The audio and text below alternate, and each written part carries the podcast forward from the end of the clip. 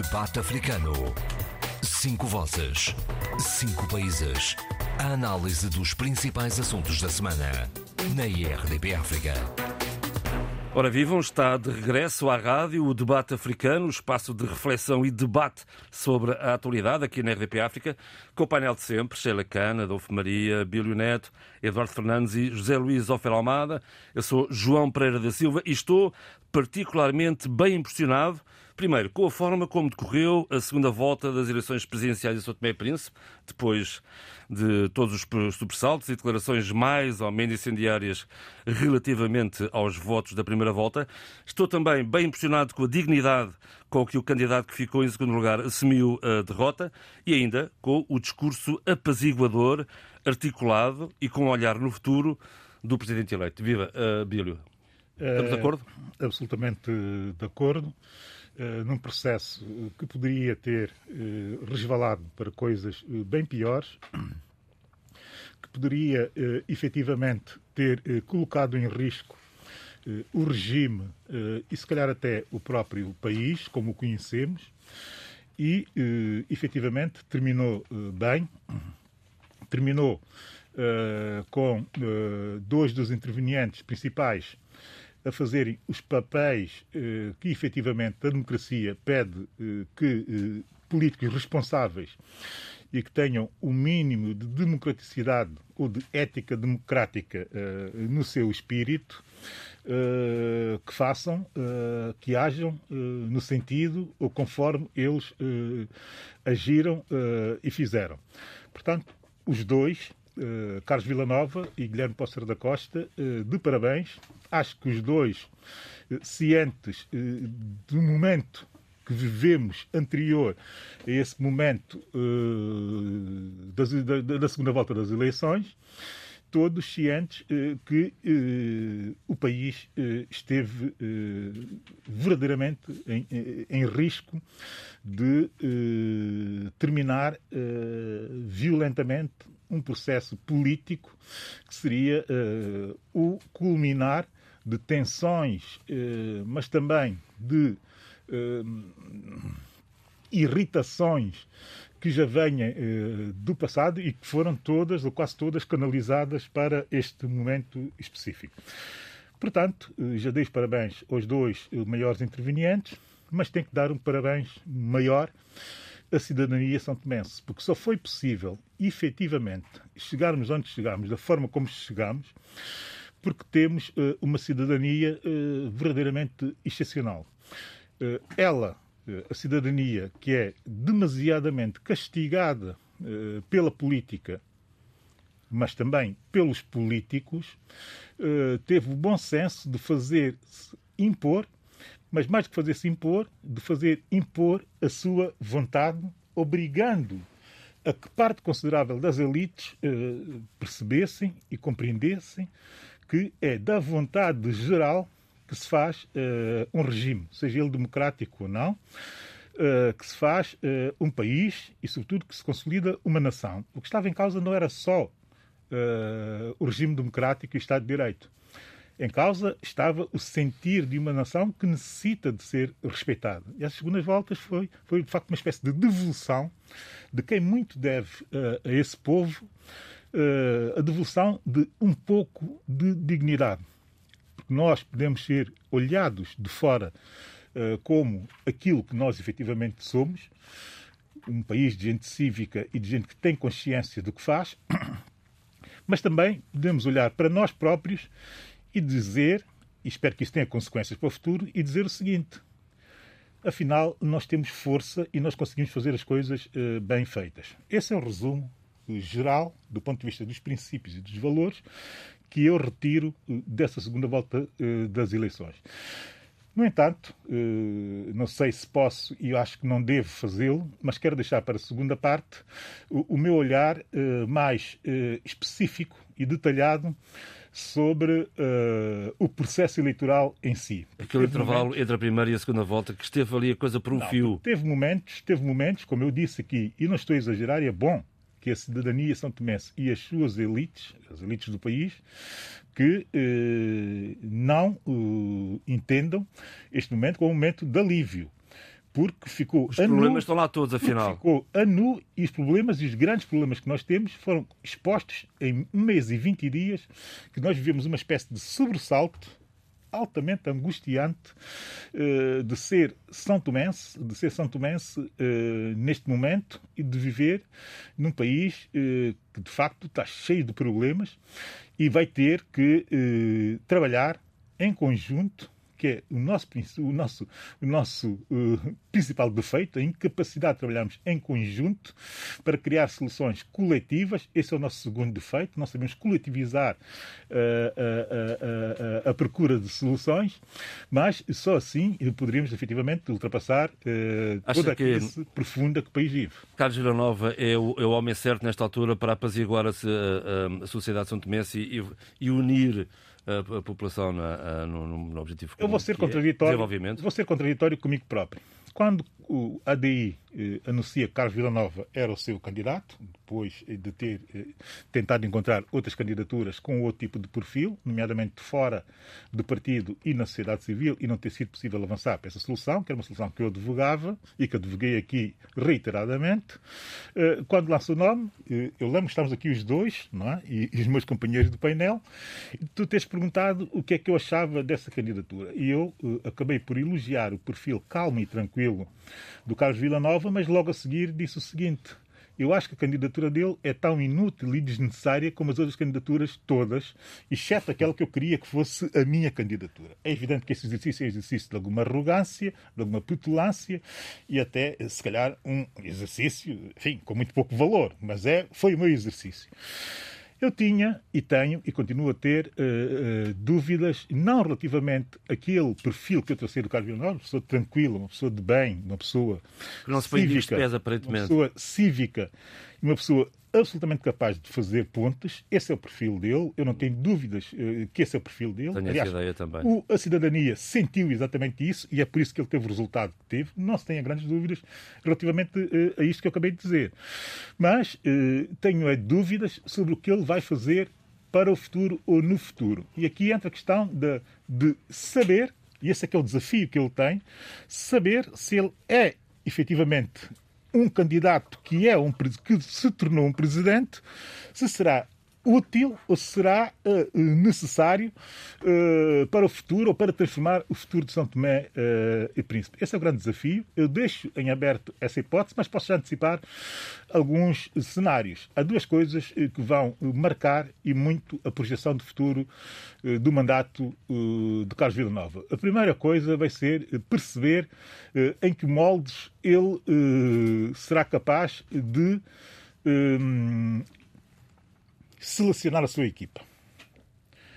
É importante que Carlos Villanova uh, seja muito criterioso na seleção da Bem, sua ele equipa. Ele não governa. Uh, temos, temos de lembrar que o naturalmente, naturalmente, naturalmente, mas há uma componente técnica, mas Com também certeza. uma componente política e uma componente de representação que tem que estar Aliás, na presidência da antes disso, oh, oh, peço desculpa, acredita numa boa relação com o atual Primeiro-Ministro e com o atual eh, com o conjunto de, no poder uh, em São Tomé, MLSTP, PCD e uh, o MDFM, etc. Eu não tenho grandes dúvidas que se for, se for por Carlos Villanova, que essa relação será fluida e será uma relação de respeito da parte dele.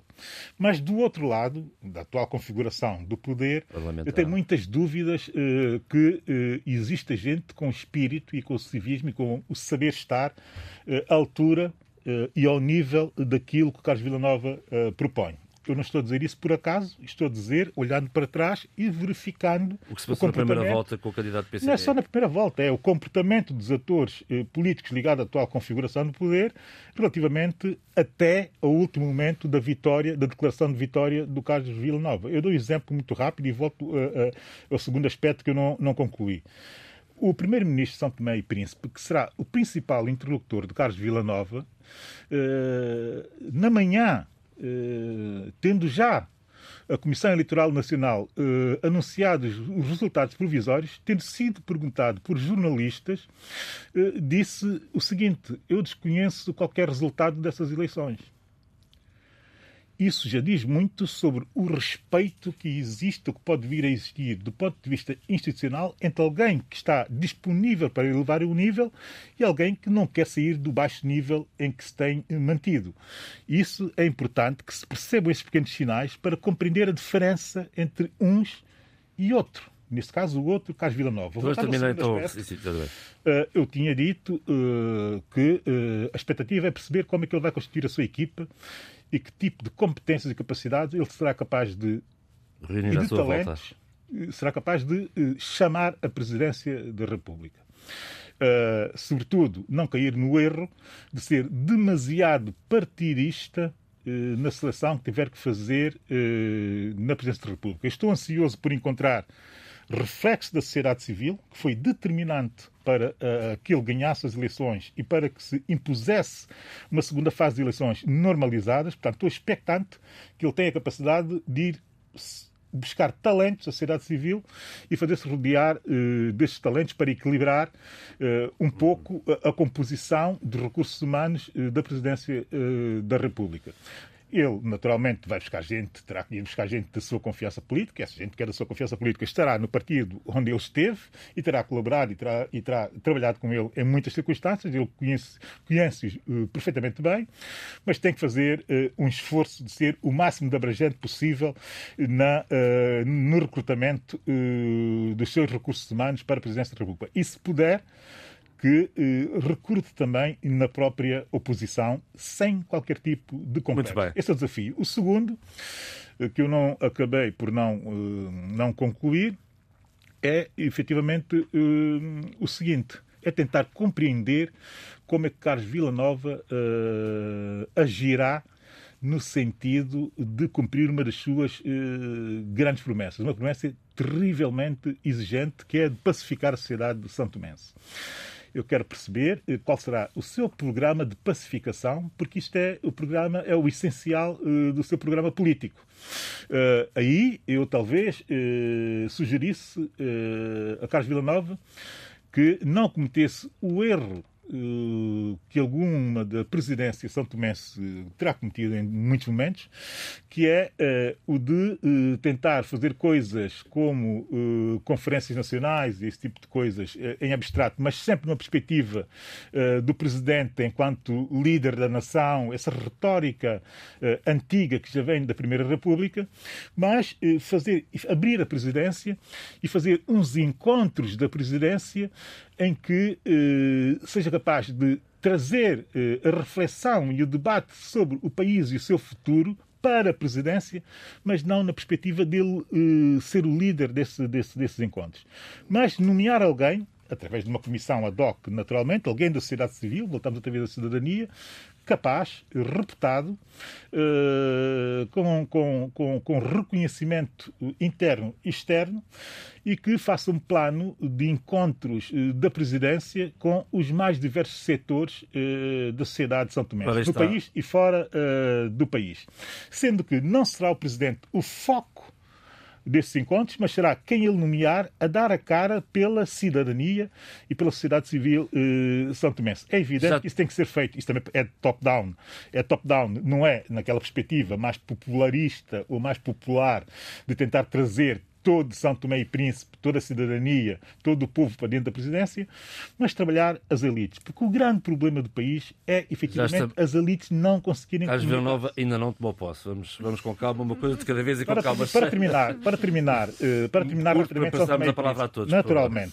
Tenho que dizer uh, o seguinte, porque uh, esse final de campanha, esse final de processo eleitoral, termina com uma espécie de comoção nacional que eu tenho que sinalizar, que foi a morte de Guilhermina Neto. Guilhermina Neto eh, é uma daquelas uh, personalidades são tomenses com um perfil muito baixo, um perfil de servidora pública, era professora de educação visual ou de desenho, uh, como se quiser, muito querida uh, pelos alunos, por pessoas que foram alunas e que foram próximas, pessoas da minha geração e de gerações posteriores e até anteriores à minha, e que tinha esse perfil do servidor público o perfil de alguém que faz o seu trabalho que é um trabalho de profundidade com gerações de São Tomenses e que, de certa forma, molda-os o, o olhar sobre o país e molda também o seu comportamento perante o outro.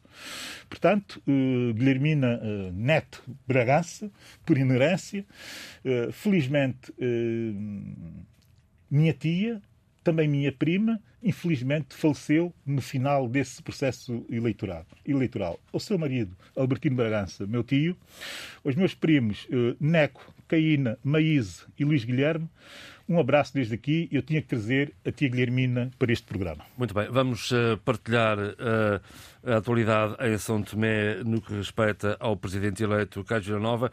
Sheila Cano, como é que viu todo este processo eleitoral em São Tomé e Príncipe? Bem, se me permitem, bom dia a todos. Bom dia. Uh, bom dia. queria dizer duas coisas. Em primeiro lugar, e se me permitem, não querendo cair no lugar da subjetividade e da, da escolha ou seletividade de pessoas aqui do nosso debate, mas foi é realmente um exercício muito interessante quando estava a escutar o Abílio, porque é um exercício não só de humildade, mas de uma grande integridade e seriedade na análise sobre a situação e no desenrolar e finalização do processo de eleição presidencial.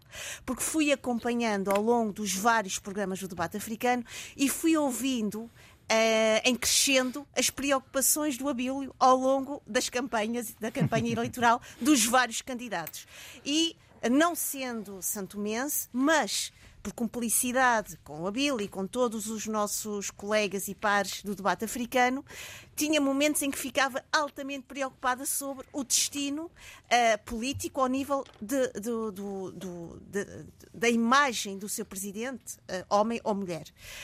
Hoje, e seguindo durante o, uh, estes tempos uh, as eleições e também a finalização, ouvindo o Abílio, sinto-me, por um lado, extremamente tranquila com esta eleição e com esta nomeação uh, deste homem que, não obstante ser um homem discreto e não obstante ser um homem tranquilo, Uh, Parece-me a mim que pode trazer, e aqui vou apoiar-me um pouco a minha reflexão, logicamente nas palavras do Abilo, que me pareceram extremamente, mais do que reveladoras, muito bem descritivas da situação.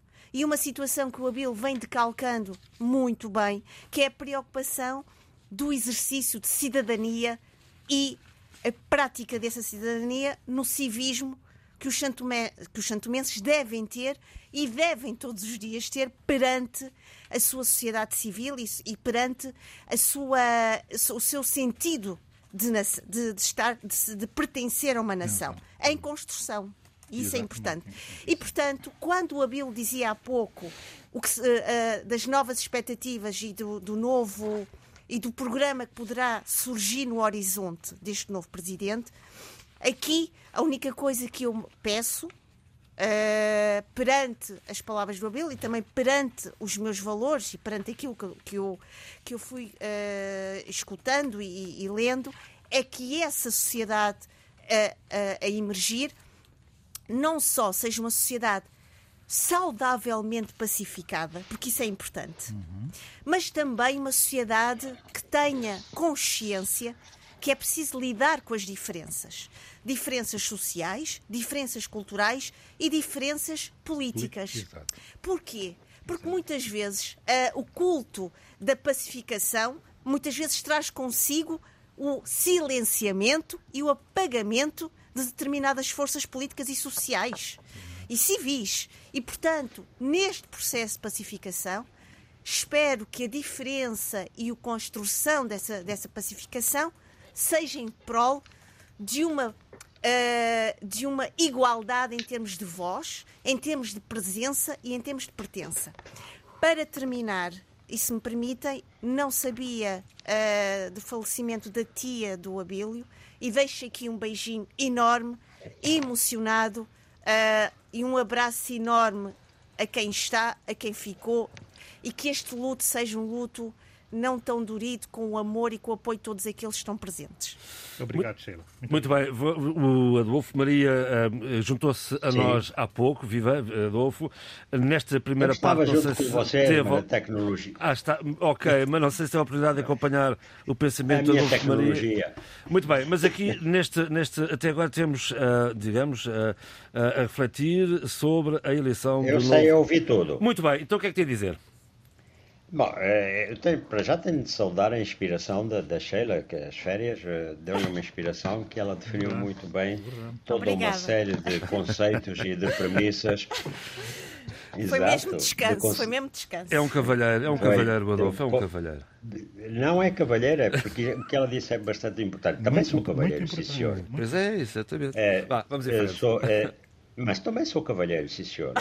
Agora, e, e, mas neste caso, quer dizer, tem, tem, é, realmente ela definiu e, e eu não, não, tenho mais nada a dizer, de, de, além das considerações do, do Abílio e, e, e, da Sheila. E também quer, eh, quero eh, apresentar as minhas condolências ao, ao nosso companheiro Abílio.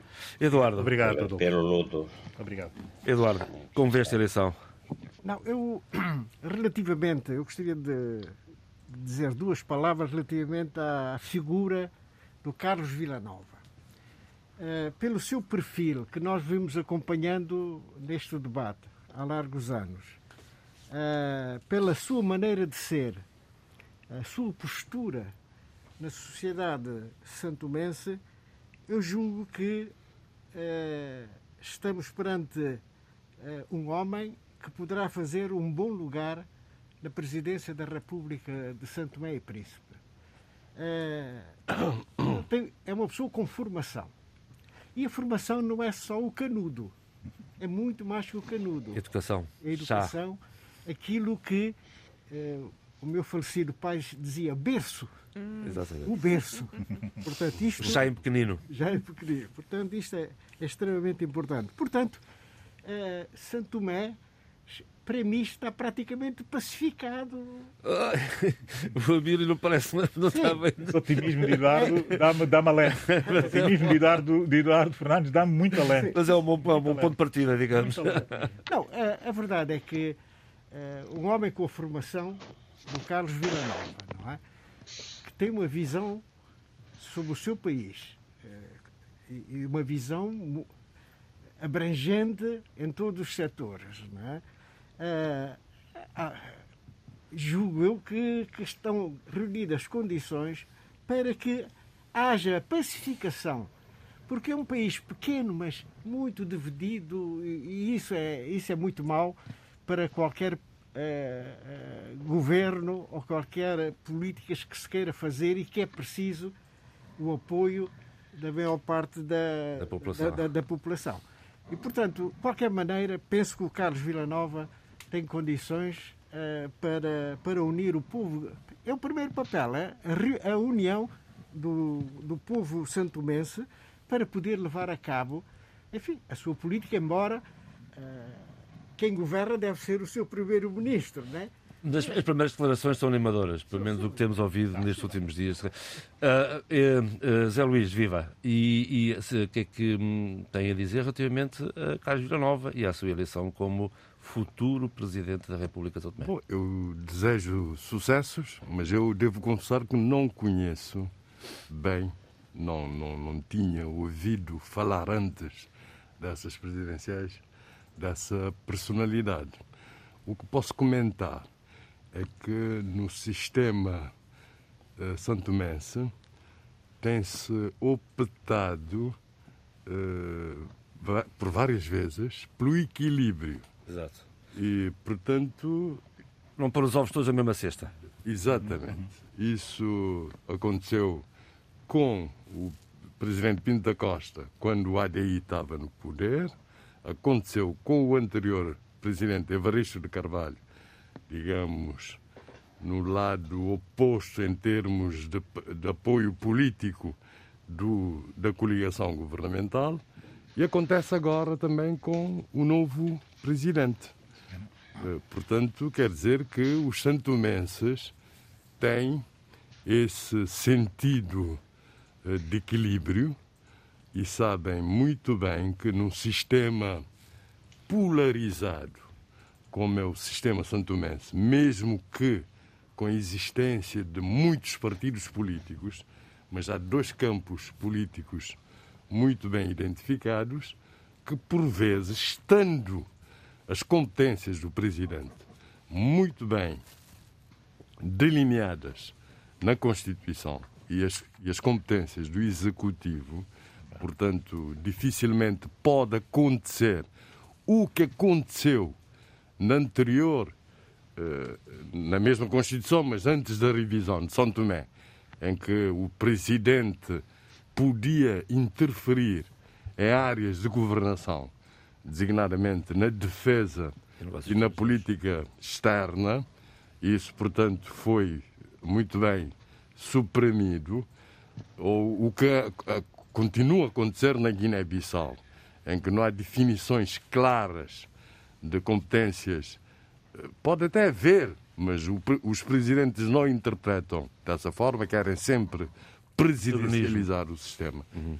Digo eu, estando isso bem concretizado em termos jurídico-constitucionais, portanto, pode ser um equilíbrio que pode ser profícuo para o país, como aliás foi eh, quando muitos apoiantes, por exemplo, José Maria Naves, como, como primeiro-ministro, resolveram apoiar Jorge, Jorge Carlos Fonseca exatamente para não haver instrumentalização do presidente por parte do chefe do executivo, que tem mais poderes, e nem também instrumentalização do governo. Não vejo aí um recado subtil de... para as eleições de não, outubro não, em que eu estou a dar recados nenhum. Estou a analisar o estou caso... deixar cair uma... estou, estou a analisar o caso de São Tomé. Em outubro há eleições presidenciais as pessoas em Cabo Verde. interpretem como quiserem. Com certeza. Eh, como quiserem, que eu sou... Portanto, eu, eu, eu só para ser mais claro, eu, em, em 2011,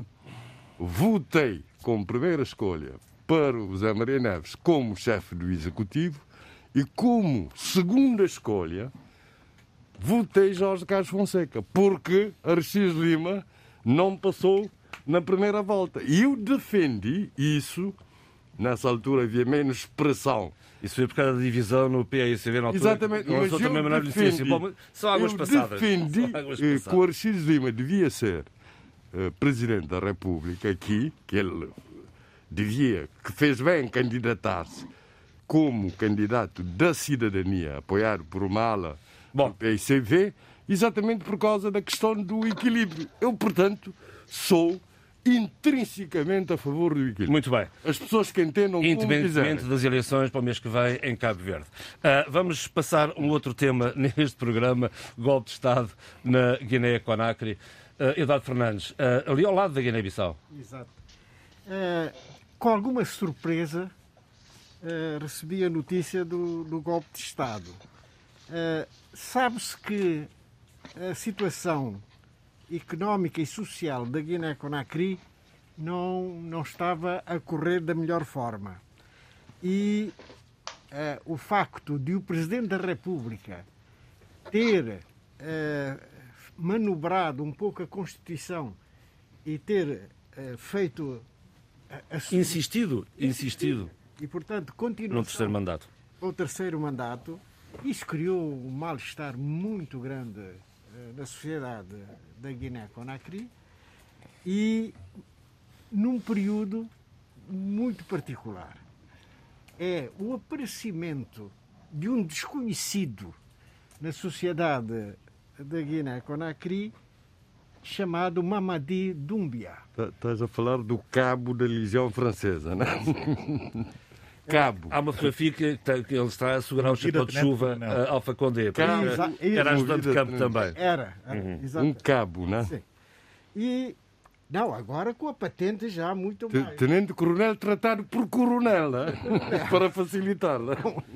Mas também com aquele aspecto que ele tem, caramba, até podia ser general, um armário completamente. Sim. Mas é, é, é das coisas mas que o, mais... o elitismo do do, do, do, senhor, do, senhor Zé, do, do senhor Zé Luís Alfarobado, é? o elitista.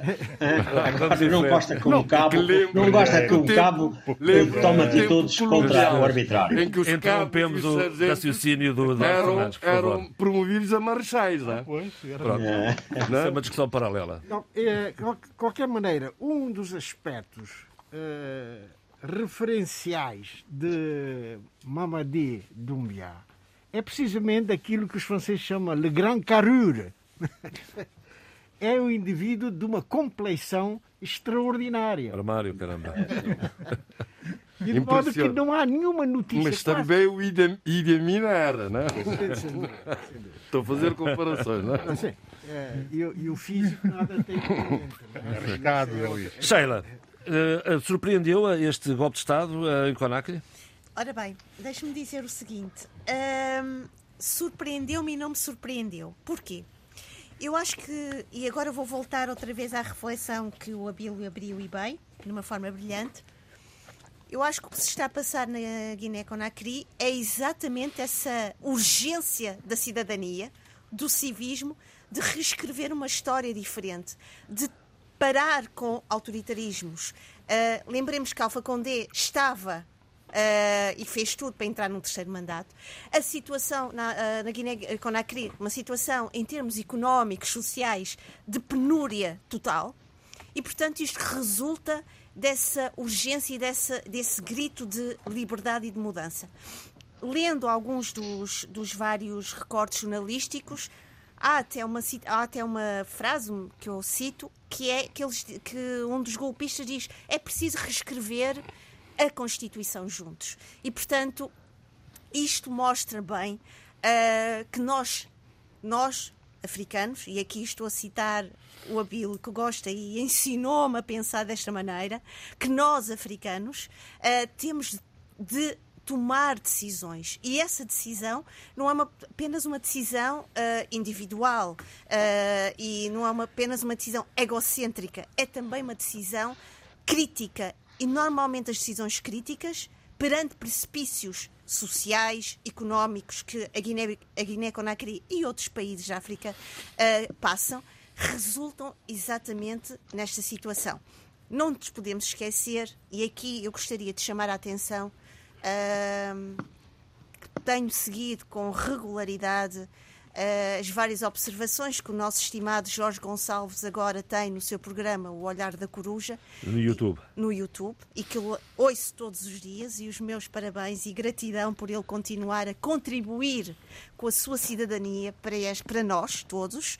E ele dizia muito bem que também não nos podemos esquecer o percurso de Alfa Condé, que foi um estudioso, um académico, mas que resulta exatamente naquilo, e aqui vou chamar eh, o pensamento da Ana Arendt, quando se coloca o poder nas mãos do homem, de um homem, e aqui em, em letra maiúscula, eh, aí depois percebemos as mudanças eh, que se estruturam mentalmente e no seu comportamento. E, portanto, isto, isto resulta muito, e acho que é importante olharmos também para esta situação, como, eh, como o poder nos altera, como o poder nos seduz, muitas vezes para o descalabro, para a catástrofe eh, eh, e para, eh, digamos, a desigualdade total que a Guiné-Conakry neste momento está a demonstrar. Antes de passar o Adolfo, o Zé Luís está a dizer que Eu, não, que eu- não, que não. eu- eu discordo completamente de qualquer justificação deste tipo de golpe de Estado.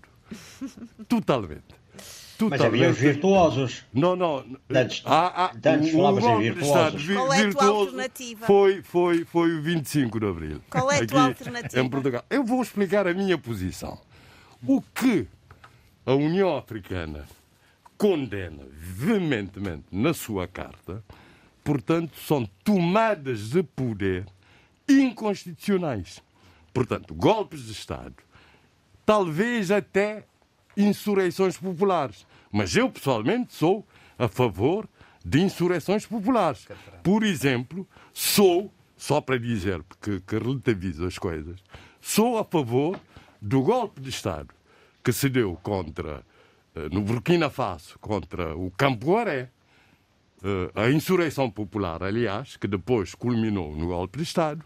Sou a favor do golpe de Estado que se deu No Sudão. no, no, no Mali no Mali, no Mali, o primeiro golpe de Estado, porque havia um descontentamento popular na rua. No na Sudão, rua. no Sudão também? O Sudão é um caso um bocadinho diferente. Estou a dizer aqui de presidentes democraticamente eleitos. Ah, ok. No caso do, da Guiné-Conakry, portanto, eh, eu, eu, eu vou pelo que diz eh, eh, a União Africana. Portanto, não há nada, não há nenhuma norma internacional que diga que não se pode mudar constitu- constituições. Eu tenho dúvidas sobre isso. Eu tenho dúvidas sobre isso. Sei que, no fundo, é gente que quer governar mais tempo.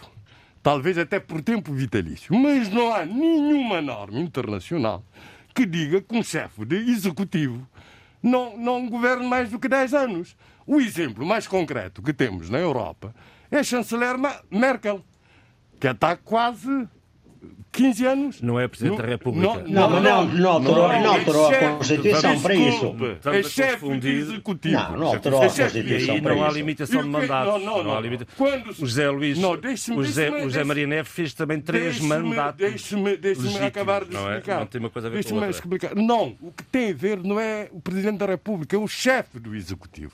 Nos Estados Unidos da América, onde tudo começou, o Presidente da República é chefe do Executivo. Por isso é que se limitou mandatos. Por isso é que se limitou mandatos. Não é um chefe de Estado, digamos, eh, simbólico, como em Israel, por exemplo, ou como na Alemanha. Está a ver?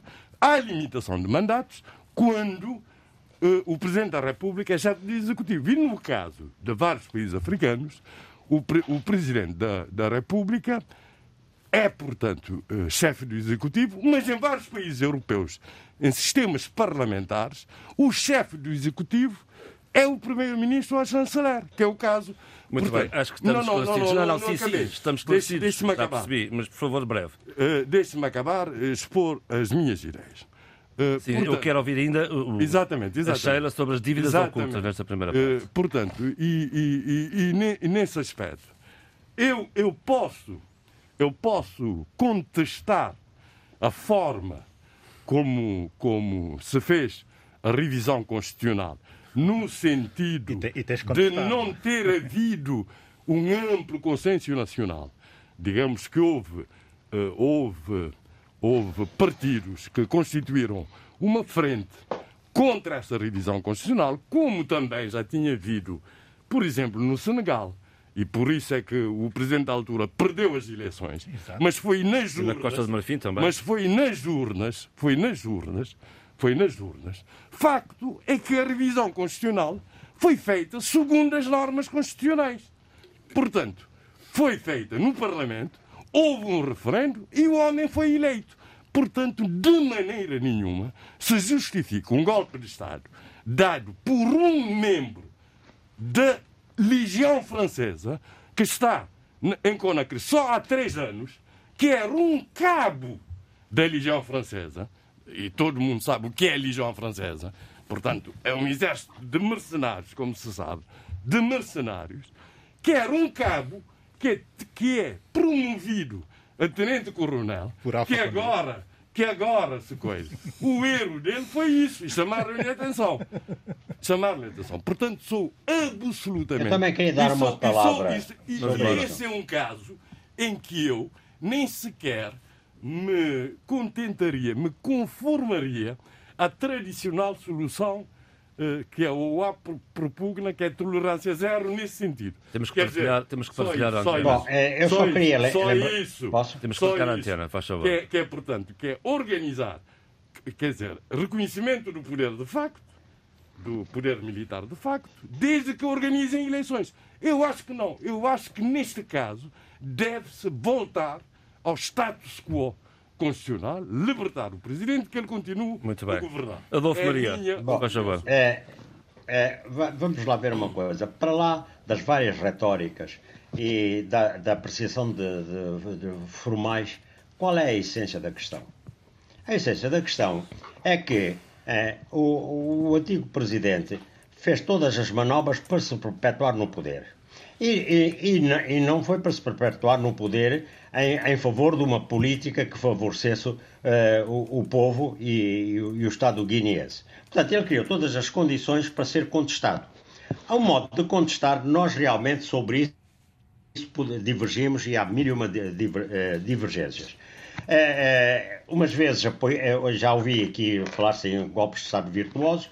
Neste caso, por exemplo, falando no, no, no, no, no fulano que fez o golpe de Estado, bom, é, não sei mais se ele é instrumento de, de, de, de, um descontentamento, quer dizer, foram buscar esse, esse fulano enorme para, para realmente fazer. Porque, e, não, e porque é um operacional. Atenção. E, sim, não, e porque é um grande operacional militar. Bom, porque, porque a questão ali é uma questão de poder, é uma questão, vamos manter uh, o fulano que ele próprio defraudou e fez fraude, ao fim e ao cabo, para se manter no poder, ou vamos tirá-lo? Essa foi a questão que foi posta às elites guineenses e, e, e se calhar, à, maior parte do, do, do povo guineense. Uh, e, e, portanto, o outro estava errado.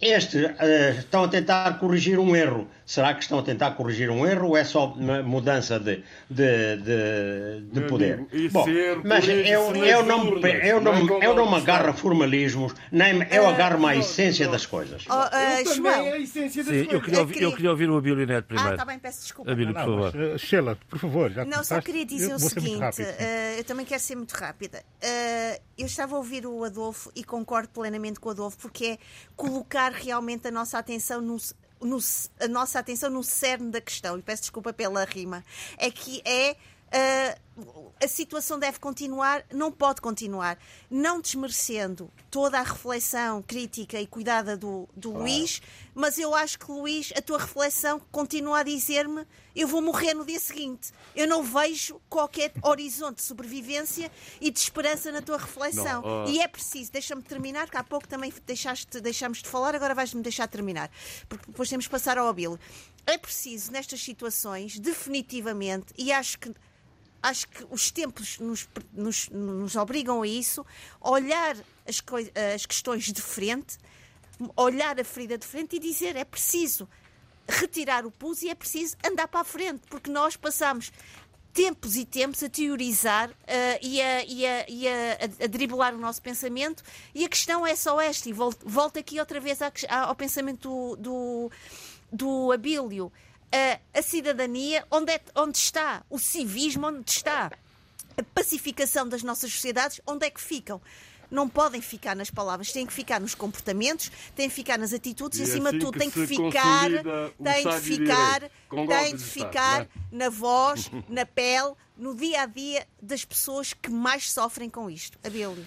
Uh, obrigado. Olha, uh, eu vou dar aqui três notas rápidas sobre o que se está a passar, o que já se passou na Guiné-Conakry, enfim, essa, essa, essa, esse conflito entre uh, o Estado de Direito Democrático e, e, e, as suas regras, ou seja, a normatividade, e por outro lado, uh, pelo lado oposto, uma espécie de constante uh, necessidade de rupturas, revolucionárias ou não, no sentido de se repor a normalidade do Estado de Direito Democrático, é a grande discussão sobre momentos desses. Mas para ser rápido, três pontos.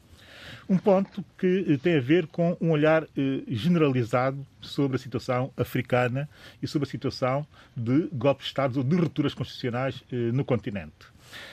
Na última década, a África teve sete golpes de Estados bem-sucedidos, de 2010 a 2019. E há países com 4 a 5 golpes de Estado por país. De 2020 a 2021, obrigado Adolfo Maria, de 2020 é. a 2021 já vamos em 4. Ou seja, a tendência é para ir aumentando o número de golpes de Estado, contrariando eh, a tendência de baixa progressiva e intensa de golpes de Estado eh, em países eh, africanos. Isso foi conseguido com muito esforço, mas mesmo com muito esforço, por muitas instituições e por muitos eh, africanos. Milhões de nós fizemos para que essas rupturas não voltassem a acontecer. Porque, como eu já disse aqui várias vezes, cada golpe de Estado em África empobrece consideravelmente eh, o Estado onde ele acontece. Ao contrário de grande parte dos golpes de Estado fora do continente. Isso tem que merecer uma reflexão eh, dos africanos. E, e, aliás, não só empobrece, empobrece no sentido de empobrecer as pessoas, como empobrece o próprio Estado. Eu trouxe aqui esses números a coisa de 4 ou 5 meses, quando foi do golpe de Estado eh, no Mali, para que se tivesse essa noção. Portanto, temos Sudão, Mali, Chad e Guiné-Conakry, cada um com as suas características, cada um com a sua, com a sua gênese de problemas.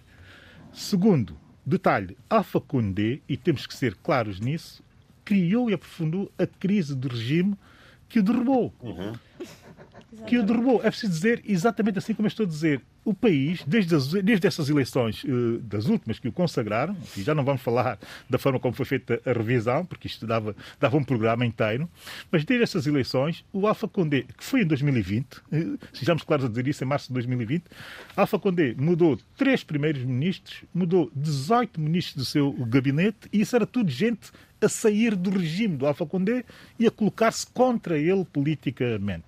A verdade é que ele já nem sequer tinha base de sustentação no Parlamento para fazer as suas, para fazer as suas uh, políticas. Ou seja, ou cairia na rua por via da violência como caiu, ou cairia uh, no Parlamento. Eu preferia que ele caísse no, no Parlamento, porque sou um democrata. Era mais civilizado. Terceiro, e sendo específico, qual é a diferença, e essa é a questão que eu deixo para os nossos ouvintes e para nós aqui no painel, qual é a diferença efetivamente entre aquilo que aconteceu na Guiné-Conakry e o que aconteceu no Afeganistão com os talibã. Essa é a questão que merece verdadeiramente uma profundidade de reflexão. Bem, porque os talibãs deram um golpe de Estado também. É mas a Guiné-Conakry não tinha também existia, também existia, forças internacionais. Também existia uh, instituições democráticas. Não tinha também forças existia, internacionais. Também, é outra coisa, também mas existia, também existiam, também existiam, também existiam, como nós sabemos, instituições democraticamente eleitas. Sim, mas, Sim, mas não existia o exército americano a fugir, não é? Só não havia o exército, o exército americano a abandonar o país. Bom, uh, temos que... E não foi um membro da Legião, da Legião Estrangeira não, a ganhar a guerra. Só para terminar, Luís, só para terminar só faz a favor. Vamos, eu temos, reteiro, que, temos que ir em frente. Eu reteiro uh, a minha posição, uh, que defendi aqui, e, e, e isso aplica-se até a outros países que, que, que, não gosto necessariamente do presidente, como é o caso da, da Guiné-Bissau, né? Portanto, acho que a democracia em África se consolida pelo aprofundamento de procedimentos democráticos. Nunca por esse tipo de. de Era o que Alfa Condé estava a fazer, não é? E eu não acredito também nas análises que, que se fez aqui do Alfa Condé, no sentido como se ele tivesse dado um golpe constitucional para estabelecer um regime totalitário. Isso não. Alfa Condé não é José Eduardo Santos em Angola. Muito bem, temos que seguir neste programa a partir de agora em podcast www.rtp.pt barra RDP África. Na segunda parte vamos falar das dívidas ocultas eh, em Moçambique. Vamos falar da decisão do Tribunal Constitucional de Cabo Verde relativamente a Alex Saab e também da contestação à lei eleitoral em Angola. Vamos então a esta segunda parte. Sheila Khan uh, está então finalmente a decorrer o julgamento das dívidas ocultas. Sim. Vamos a isso. Ora bem, uh, é preciso uh, relembrar que o julgamento começou a 23 de agosto, portanto é um mês de férias, mas foi um mês também de, de grande atenção e é uma atenção que eu acho que toda a gente, todos os moçambicanos e não só, tem depositado uh, nas várias intervenções e nas várias sessões que temos uh, escutado e ouvido. entre os vários réus e os arguídos que, tenho, que temos escutado, eu acho que era importantíssimo e foi isso que eu e, e, o meu menu para hoje abriu exatamente com esta com isso a, a presença de Ndambi Gebusa Uh, o jornal Savana até tem uma paragona que diz Cinderela mal criada. Uh, é uma citação, portanto não estou aqui a, a inventar nada. Uh, eu fiz questão de ouvir, ouvir as suas palavras e ouvir até as várias advertências que o juiz Ifigênio Batista iria ia fazendo. Mas é importante contextualizar aqui uh, algumas das declarações que me parecem, que me pareceram uh, que raiava, por um lado, a infantilidade, o pedantismo, a arrogância, a falta de respeito pelo lugar onde estava Ndambi Guebuza.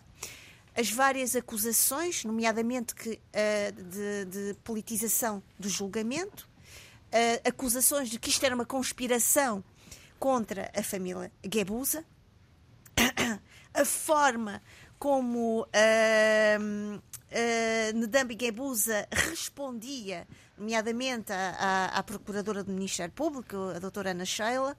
Uh, depois é importante referir, e isto acho que é interessante, a presença do, do seu pai, neste momento, neste caso, ex-presidente da República, Armando Guebuza, de um dos seus irmãos, uh, dos, alguns dos seus assessores.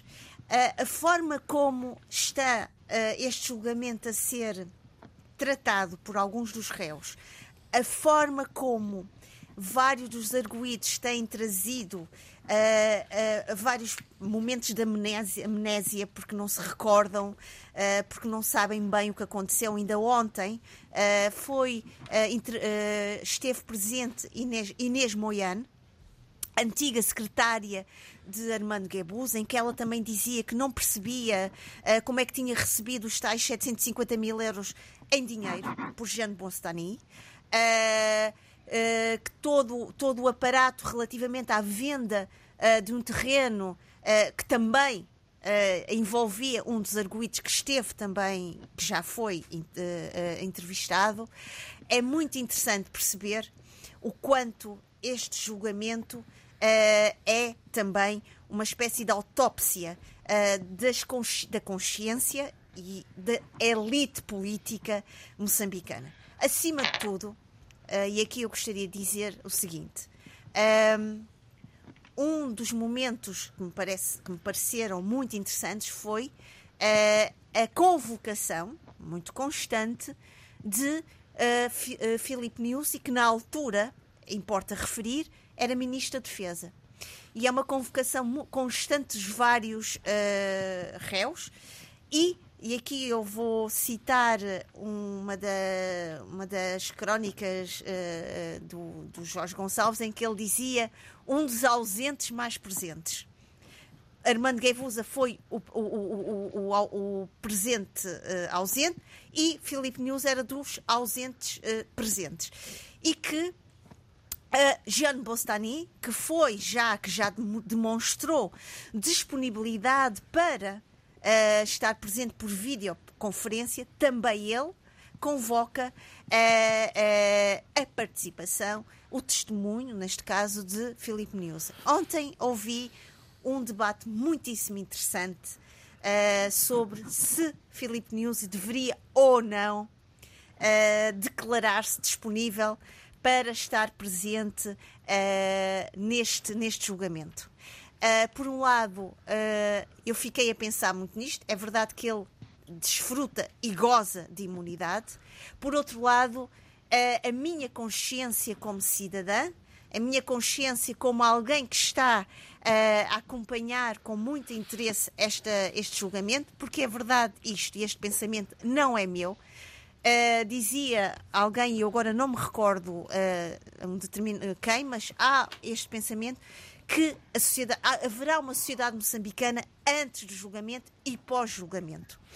E, portanto, aqui agora o debate uh, é interessante, logicamente, não é? Porque Filipe Nuzzi, na altura, é, é importante dizê-lo, e Ndambi Guebuza diz, e vários outros diziam, é ele que diz, que dá a luz verde para uh, dar uh, desenvolvimento a esta, todo este processo da Prininvest uh, para a elaboração da tal zona de proteção exclusiva, económica exclusiva. Uh, Filipe Nuzzi, na altura, Ministro da Defesa, o que é que deverá Filipe Nuzzi fazer neste momento em que é, é tão convocado, principalmente por Jean Bostani, que, relembremos, foi ilibado uh, uh, no julgamento de Brooklyn, Nova York, de todas as suas acusações. Portanto, uh, há aqui uma coisa muito interessante e hoje ouvindo Ivone Soares uh, uh, como uma das uh, comentadoras do, de noite informa, do debate de do programa Noite Informativa, ela dizia isto: este julgamento, acima de tudo, é um julgamento político, é um julgamento sobre determinadas pessoas. É um julgamento que traz uma tensão enorme entre, por um lado, todo o legado deixado por Armando Guebuza, e que o filho, o próprio filho, explorou isso muito bem, uh, em que dizia mesmo que este julgamento é contra Armando Guebuza e todos aqueles que uh, lutaram, que lutaram para a libertação nacional. Lembrou-me aqui um pouco a minha memória foi um pouco a Jacob Zuma e a todo o seu clã, toda a sua. Uh, todo o seu. Uh, apoio. Não, clã é uma boa palavra, é um bom É um clã, claro. é verdade, é um clã, não é mais do que isto, não é um grupo, é um clã. E portanto há aqui uma Exatamente. convocação, não só histórica, mas extremamente uh, de, de pertença acima de tudo, de uma memória de pertença, uma convocação histórica de alguém que diz vejam bem o que estão a fazer a um homem que lutou pela liberdade deste país e que este, neste momento está a ser maltratado uh, em plena uh, uh, via pública. e é importante referir que há aqui uma tensão muito grande. Parece-me a mim que as águas começam a ser deliberadamente uh, uh, construídas, por um lado, um passado calcorreado por esse clã Guebuza, uh, por outro lado, um presente em que Filipe Niusi, e dizem algum, e o próprio uh, Ndambi Guebuza dizia que há aqui uma espécie de aproveitamento para se lançar num terceiro mandato. Não vou aqui especular porque não me parece que este seja o meu lugar, nem me sinto confortável neste tipo de especulações. Parece-me sim que este julgamento, com a, a paciência e com a calma e tranquilidade de um juiz uh, que tem até ao momento lidado com grande sobriedade toda esta situação. Algumas situações até são bastante quase de, de, de, manipulação. Tivemos situações em que um dos intervenientes, uh, uh, Sérgio, Sérgio, peço desculpa, estou agora sem óculos agora, uh, deixa-me só ver aqui, preciso de ver as minhas as notas, minhas notas preciosas e agradeço que com elas termine, por favor. Uh, para podermos avançar. Sérgio Namborete dizia que chorava e pedia perdão pela, pela sua. porque se sentiu no fundo, uh, uh, apanhado por toda esta situação. Inês Moiano também dizia ontem que foi, não sabe como é que aconteceu tudo isto, como é que está envolvido em tudo isto. Há e-mails da sua, da, da sua de, de recebidos por ela e enviados por Jean Bostani. Portanto, uh, é importante olhar, e agora vou buscar um pouco a minha a minha uh, meu trajeto como socióloga, é importante olhar para este julgamento como um mapeamento social, um mapeamento de consciência uh, de, de, um país perante estas dívidas que tanto boicotaram Sim, e que tanto, uh, e para terminar, João Pereira, e que tanto boicotaram e que tanto estragaram tantas situações Ora, ora, bem, não só situações, mas que uh, boicotaram uh, o desenvolvimento do próprio país. Muito bem, não sei se algum dos presentes quer, quer abordar a questão. Eduardo, quer, quer acrescentar alguma coisa relativamente a isto? Adolfo, então faz favor, Abílio. Não, é uma, não, também não, não tem mais nada. Não é uma, e não é uma devolução de simpatia uh, a Sheila Kahn. É, é mesmo uh, a necessidade, uh, porque acho que não, as pessoas não estão a ter bem a noção do que se está a passar em Moçambique nesta altura.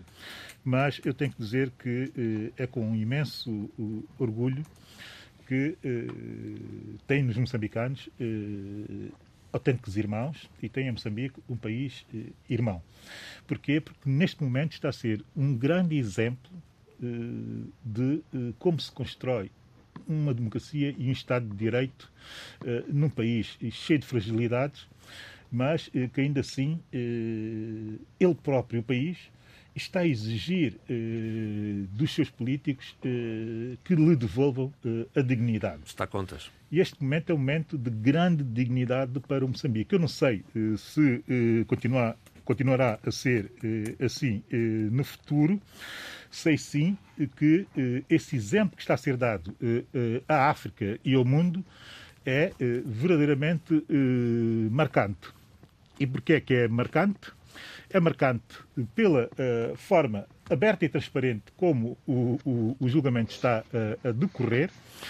é marcante porque ele está a ser público, está a ser mediatizado e também é marcante porque todos, a partir do momento em que ele passou a ser mediatizado, passou, passaram todos a ter a noção de muito do funcionamento que fragiliza o crescimento e o desenvolvimento dos nossos eh, países, destes mecanismos obscuros eh, e, e também eh, criminosos, vamos ser claros, não é? com alguma dose de gangsterismo, que retira possibilidades de desenvolvimento a muitos dos nossos países. Portanto, Moçambique e os moçambicanos, de parabéns. Mas eu quero ser muito mais específico. Tem que, tem que dar, tem que pôr nomes no, no, Porque nós temos que nos habituar a dar nomes às coisas e a, dar, e, e a valorizar as pessoas que protagonizam momentos desses. O juiz Efigênio Batista. Batista. O juiz Efigênio Batista, ele tem, de facto, que ser empoderado, porque o nome dele deve ser dito e repetido. Porque a tranquilidade com que ele está a conduzir uh, um processo tão complexo, mas tão complexo como este, só pode merecer os maiores uh, elogios.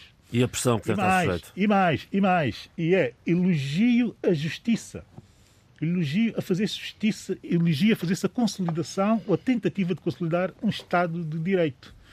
Este homem eh, é efetivamente eh, protagonista e tem que ser eh, dado o nome. Segundo, alguém que mereceu aqui já muitas vezes, algumas vezes, diria eu, alguma da minha crítica. Mas desta vez também merece todo, todo o, o protagonismo que tem que merecer pela qualidade daquilo que está a fazer neste processo especificamente. A senhora Procuradora-Geral, Beatriz Buxil, e toda a sua equipa, que tem feito uma condução do lado do, da defesa dos interesses do Estado, Uh, verdadeiramente excepcional, sejamos claros. Apesar de faltar lá gente, apesar de faltar uh, uh, alguns elementos que parecem, parecem ser fundamentais para se aferir a, a, a, a verdade material dos factos, a condução da Procuradoria, eh, não sendo imaculada, é de uma qualidade verdadeiramente excepcional. E quem está a acompanhar e ouvir não pode deixar de notar isso e de repetir que merecem também o protagonismo. Muito bem. Por sua vez, os réus, os réus e a defesa. Os réus merecem o protagonismo porquê? Porque no meio dessa tragédia, quase que uh, literária, quase que literária, que é o que está a passar ali naquele acaso, tribunal. eu também penso o mesmo. Uh, os réus e a defesa o que têm feito é fazer aquilo que se tem que fazer eh, num tribunal, num país, eh, num Estado de Direito, num país democrático, mas eh, também dando voz, como a Sheila bem dizia, a uma espécie de culpabilidade que, que se vê de fora como existindo e como sendo o reflexo de um status quo que só funciona desta forma. E funciona desta forma sempre com base na ideia de que qualquer ato é um ato de impunidade. E conscientes dessa impunidade. Finalmente, para terminar, uh, bate palmas a sociedade civil moçambicana pela reflexão, pelos debates na televisão, pela forma fria, clara, também transparente, como tem abordado essa situação e como pressionou para que o julgamento fosse como está a ser feito.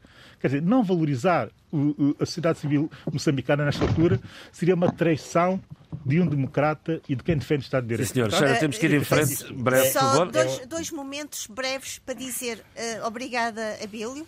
Sem dúvida, uh, Ifigênio Batista tem tido uma, uma atitude absolutamente incrível e por, por falar em mediatização, ontem foi, foi pedido, requerido pelos advogados de Inês Moiano, que não fosse mediatizada a sua intervenção. Que ele recusou terminantemente e disse que mil vezes fosse pedido esse, esse pedido, mil vezes seria negado.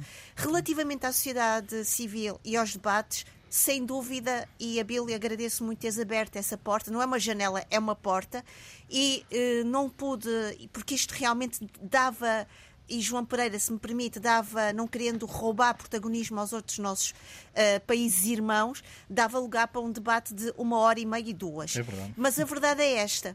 Relativamente à sociedade civil e ao seu compromisso com a cidadania, importa referir que Manuel Chang não está em Moçambique porque foi o Fórum de Monitoria do Orçamento que voltou a dizer alto é preciso pensar nisto muito melhor e que o próprio uh, Tribunal da África do Sul não o permitiu ser extraditado para Moçambique. E, portanto, é realmente dizer aqui da minha parte que é um orgulho e é um prazer enorme ouvir os debates, porque são debates Sim, abertos Muito e bem. plenamente Eu- eu- inteiros Adolfo, faça favor. Adolfo. Faça Obrigada. favor, Sim, Adolfo. né, é, vamos lá ver. É, eu, é, eu penso que a mediatização deste julgamento é, a, a ela não é alheia o grande combate político que se está a travar também, e, e também da, da sociedade civil, porque se está a travar em Moçambique. É verdade.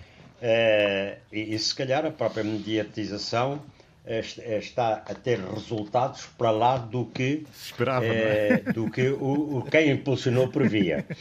E, portanto, está a ser muito, e é muito salutar, porque ao fim e ao cabo, eh, o que é que nós sa- sabemos? Eh, no- no- normalmente em outros países, eh, em outros PALOP, alguns outros, eu ainda até nem vou dizer quais. O que é que sucede? É que esses julgamentos, julgamentos também existem, eh, são reportados de maneira parcial ou por inépcia de- do, do jornalista que vai lá ou, ou não quer falar, ou por controle, do- de, digamos, da, da, eh, quer dizer, co- controle da própria emissora. Eh, portanto, eh, eu eh, saúdo realmente esta mediatização que, que, ao fim e ao cabo, está a ir para lá, penso eu. Mas eu também sou um bocado, Com daqueles- razão. Espera, um bocado razão. cético. Eu tô- Não, cético Maria também já tenho muitos... É, muitos anos já vivi muito, não é? E, de, portanto, e já vi muita coisa também. De maneira que, eh, seja como for, às vezes, eh, uma iniciativa eh, transbo- transborda largamente os objetivos com, com que foi lançada. Mas saudemos realmente isto Muito que bem. se está a passar em Moçambique. Vamos manter o tema da justiça, dando agora um pulo a Cabo Verde e à decisão do Tribunal Constitucional eh, de não dar provimento, não dar seguimento ao pedido da defesa de Alex Saab para que ele não fosse extraditado, de modo que o homem vai mesmo para a América. É isso. Vem mesmo da América. Nós falamos muito deste caso aqui no programa. Eh, Se bem se lembram, eu a princípio tinha sérias dúvidas sobre a, sobre, sobre a, a oportunidade da- da- da- e a legalidade da sua prisão, eh, por duas razões. Primeiramente, porque pareceu-me que havia um parti pris do governo cabo-verdiano pelos Estados Unidos da América por razões óbvias e, por outro lado, que determinados pressupostos não teriam sido respeitados. Primeiramente, o prazo de emissão, portanto, a prisão, sem que tenha havido anteriormente esse, a emissão do mandado internacional de captura, de de prisão, que portanto veio de facto depois, e depois se o homem era um enviado especial. Isso é que era o mais importante. Eu partia do princípio que ele era um enviado especial, devidamente, eh, portanto, munido dos documentos e dos poderes para tal.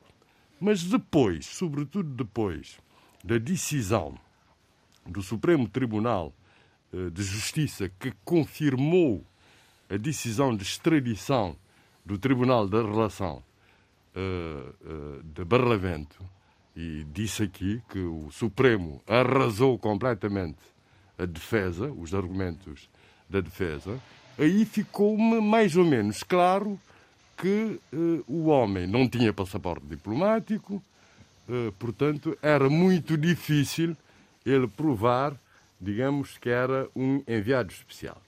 E tudo isso veio a, a ser confirmado. Portanto, eh, digamos, esta é a última instância em que só se pode, portanto, a, a última instância judicial de tribunais comuns é o Supremo Tribunal de Justiça em Cabo Verde. Mas o Tribunal Constitucional, contrariamente ao que se fez agora em Angola com a revisão constitucional, o Tribunal Constitucional está no topo porque decide, em última instância, sobre questões de constitucionalidade. E foi posto em causa pela defesa de Alex Saab. E, e, e, nesse caso, o que se suscitou, portanto, é uma questão de fiscalização eh, concreta, quer dizer, normas constitucionais, se foram ou não aplicadas a esse caso concreto, é, chama-se fiscalização concreta, não é fiscalização abstrata, que é análise se uma norma legal é constitucional ou não, e, portanto, e o Tribunal Constitucional de Cabo Verde, que é formado por três juízes, decidiu, por unanimidade, salvo num, num item, que, portanto, que indeferir, eh, considerar improcedente o pedido. Portanto, os vários, as várias questões levantadas, que são muitas, o acórdão tem 197 páginas. 194. Não tenho aqui comigo. São muitas Eu páginas devo, para imprimir devo, em cima devo confessar hora. que não, ainda não o li completo, não o analisei completamente. Passei uma vista de olhos, mas pelo que dizem os jornais, vou analisá-lo depois. É, é, isso, é que, portanto. Deixe-me só dar aqui uma nota, Zé Luís, para acrescentar ao seu raciocínio. Uh, o, o, advogado de defesa uh, de, de Alex Saab, num, num, numa, numa declaração enviada à agência Luz, assinada pelo advogado Femi Falana, diz estas duas coisas fantásticas. Primeiro, que o acórdão do Tribunal Constitucional, que não houve a oportunidade de ler, está extremamente mal escrito, mal argumentado, juridicamente incongruente, faria corar um estudante de Direito. E diz mais, diz que o Tribunal Constitucional decidiu também contra a Constituição de Cabo Verde, contra o Tratado Revisto da Comunidade Económica dos Estados da África Ocidental e contra o direito internacional. Mas Oscar Fonseca já disse que, que, respeita a Constituição. O que eu, Portanto, o que é eu posso dizer o que eu posso dizer, e, e nesse caso tenho que exaltar e louvar o sistema uh, cabo-verdiano, não se pode dizer de maneira nenhuma que, uh, digamos, a lei e a Constituição não foram, não foram uh, respeitadas no que respeita à, à defesa do arguído. O arguído teve todas as possibilidades possíveis possíveis, houve muita pressão mediática, houve até manifestações de apoio nitidamente encomendadas. Espontâneas. encomendadas. Portanto, eu aí não posso dizer nada. Eu conheço alguns dos juízes do Tribunal Constitucional, conheço alguns dos juízes do Tribunal Constitucional e tenho absoluta confiança na competência técnica deles o Aristides Lima, que foi um colega mais avançado em direito e que foi um grande aluno, um grande estudioso de direito constitucional, mestre também em direito ninguém constitucional na Alemanha, na ninguém, Alemanha, ninguém questiona. na Alemanha, portanto o, o delegado que é que tem uma obra vasta em direito público e que escreve esses acordos de, ai, ai, ai. de dezenas e dezenas de páginas, muito estudioso, e o Presidente do Supremo. Portanto, eu não tenho dúvidas. Isso é um argumento que não fica bem. A defesa hum. só tem que acatar o que uh, se decidiu. E mais, eu digo mais. Eu não percebo, eu não percebo, e tenho sérias dúvidas sobre isso, e acho bem que o Tribunal Constitucional não acolheu Agora digo a decisão da CDAO. Eu defendi aqui que, que, que os direitos humanos são ius cogens, é direito internacional imperativo, porque constam da Declaração Universal do, do, dos Direitos Humanos, constam das várias convenções das Nações Unidas sobre os direitos humanos, eh, civis e políticos constam da Carta Africana dos Direitos do Homem e dos Povos e por este, por este raciocínio partir do princípio que não é preciso ratificar eh, a convenção que institui o Tribunal de Justiça da CDAO para que o Tribunal aplique o, o, o direito imperativo. O direito como Cabo Verde também tem que aplicar mesmo que não, mesmo que não tenha uh, assinado, não, nem podia assinar, uh, na altura que saiu a Declaração Universal dos Direitos do Homem, porque é direito imperativo. Mas o que não posso aceitar, partindo do princípio, aí posso até discordar uh, do, do, do Tribunal Constitucional, o que não se pode é que não pode haver dois tribunais a julgar um, ao mesmo tempo o mesmo caso. Quer dizer, não pode o, o, o, processo estar a correr em tribunais constitucionais e ao mesmo tempo é julgado num tribunal internacional. Porque há um princípio que é lógico, é um princípio de direito, que só se recorre a tribunais internacionais depois de esgotados os recursos internos. Foi o Isso caso também aplica-se, inclusive. De resto, o presidente Jorge Carlos Fonseca afirma ontem que, eu volto a repetir, este processo decorreu de acordo com a Constituição e as leis de Cabo Verde. Chegou-se agora a esta decisão do Tribunal Exatamente. Constitucional. Pode-se pode ficar. Cabo Verde tem que cumprir as decisões governo, dos órgãos legítimos que aplicam o direito que, em Cabo Verde. Pode ser que o governo, no seu íntimo, quisesse, não sei, quisesse, ficava bem para os Estados Unidos, mas imaginem, por exemplo, que o, a decisão fosse outra, fosse favorável a Alex Saab. Os Estados Unidos tinham que respeitar o sistema judicial eh, cabo-verdiano. Vamos em frente a este programa. Adolfo Maria, Angola. Sim. Vamos, vamos a Angola e vamos falar da contestação à lei eleitoral que foi aprovada, mas que ainda não foi promulgada. Exatamente. Uh, e também não é por acaso, não é? Porque uh, está a ser muito contestada, para já ela não foi aprovada, foi só aprovada pelo MP lá na Assembleia Nacional, e as pessoas questionam-se porque é que está a ser demorado a sua promulgação. na verdade, há mesmo figuras influentes que estão junto de, de João Lourenço, que têm reservas, ou pelo menos manifestaram reservas, sabe-se que manifestaram reservas, né? portanto, pensa-se em Carlos Feijó, de Trudes Costa. Os próprios debates, eh, digamos, públicos, eh, já, não, eh, já foram escolhidos por alguns deles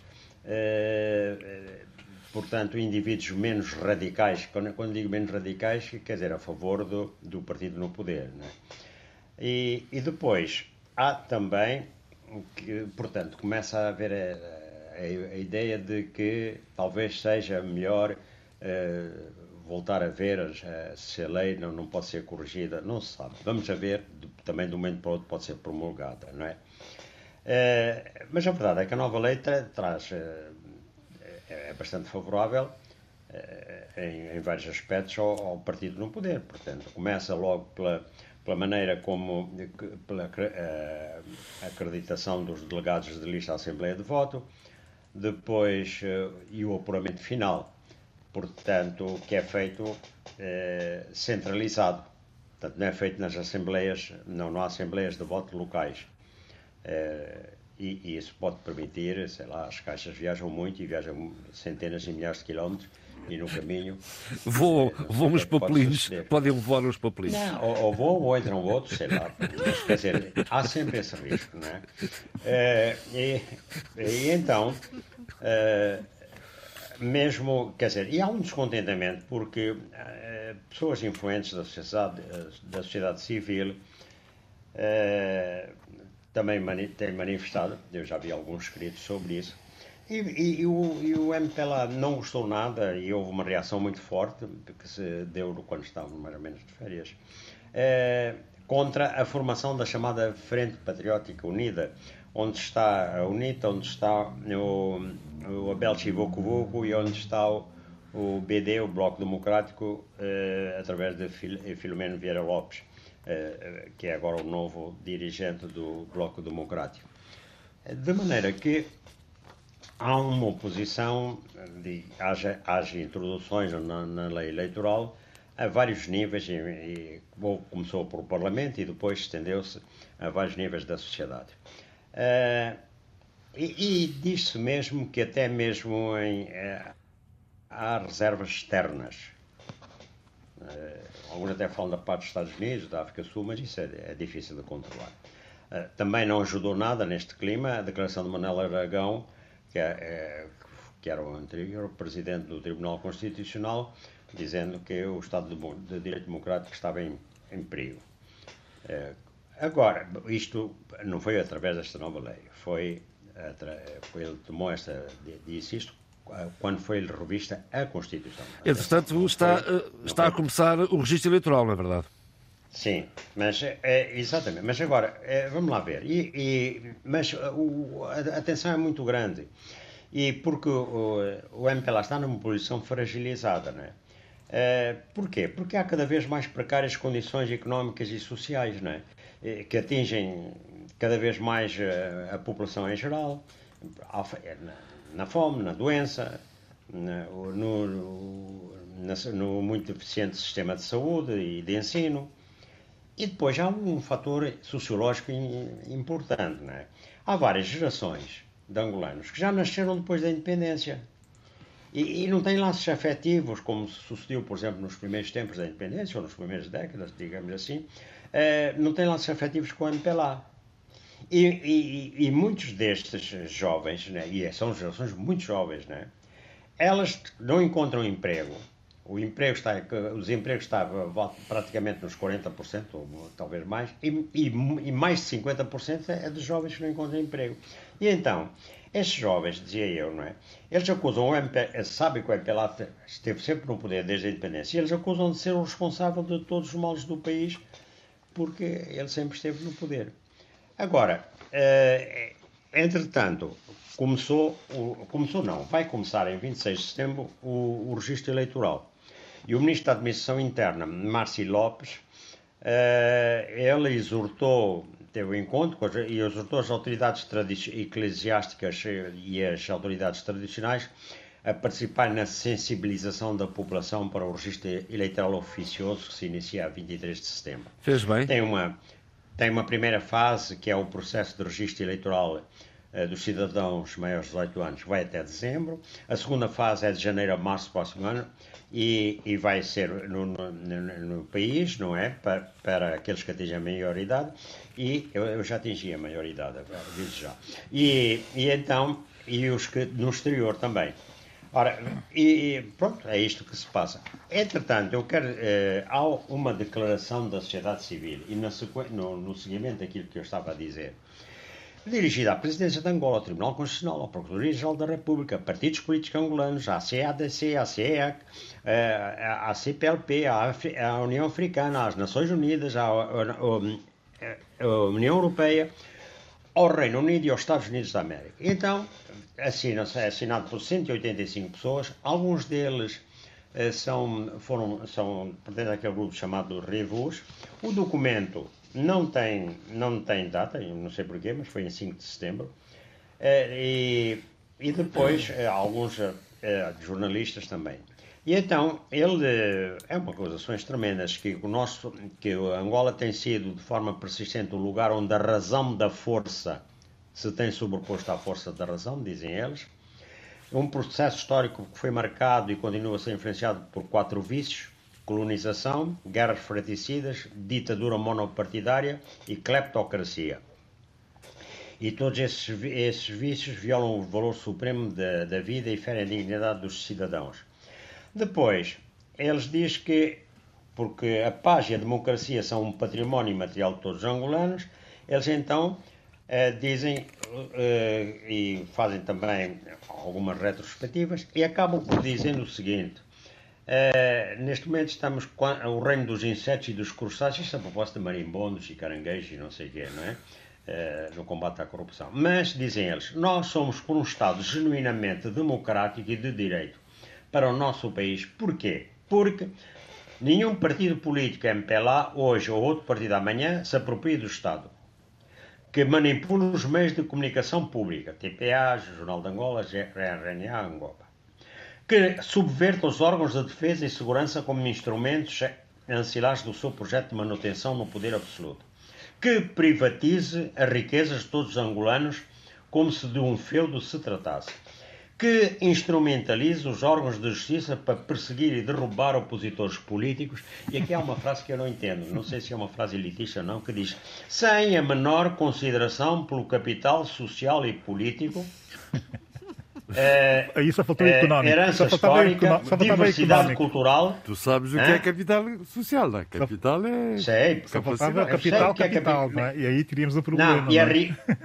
e a riqueza linguística que representam. Portanto, eu que está Mas o que é que não entendes aí? Para perseguir, sendo a menor, sem a menor consideração. Ora, eu, eu acho que realmente, seja o fulano com que passado for, mas que tem de ser, responde, tem de ser uh, uh, chamada à pedra, como se costuma dizer, pelos crimes que eventualmente cometer. De maneira que aqui eu não percebi bem esta, porque o resto estava bem feito. Mas Adolfo, Adolfo, Maria já, Adolfo, Maria, Adolfo Maria já não gosta da legitimidade histórica.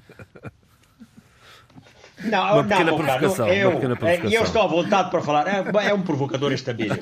Mas já que ele me provocou.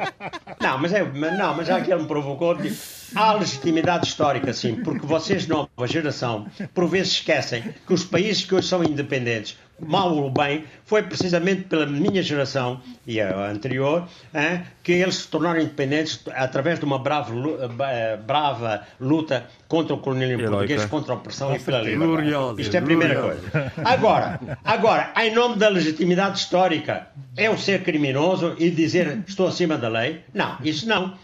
Hein, porque eu próprio combati os meus companheiros que começaram a ser criminosos. Bom, e a propósito disto, quero já um parênteses aqui. Eu, no final, quando for nas considerações finais, quero fazer uma, uma pequena homenagem ao Jorge Sampaio. Ah, pois é, ah, pois é, com certeza. Há bocado acabou de uh, vir nas posso, notícias. Posso fazer uma pergunta? Sim, mas temos que Sim. avançar, José Luís, temos que avançar. Uma pergunta, Rápido. porque não falaste disso. Opa, o que é que achas disso da, do membro do governo, do, do, do João Lourenço, ser nomeada, é uma mulher ser nomeada presidente do Tribunal Constitucional.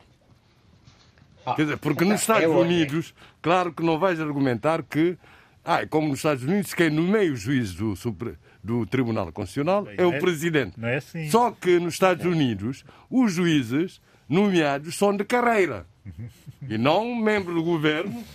E, e que, carreira e política. Que, em Angola é de carreira e política. E que, mantém, e que tem que manter, que é membro da MPLA e tem que manter Muito fidelidade bem. ao partido. Está dada a resposta, é carreira oh, política. Zé Luís, já disseste tudo. De carreira, mas carreira que é? Carreira política. Carreira política, está explicado. Porque é isso que é bom. Agora, eh, eu só queria uma pequena nota para dizer o seguinte, que há novos membros do Conselho da República, porque a, a revisão da lei constitucional levou aqui agora o Conselho da República tenha 25 individualidades.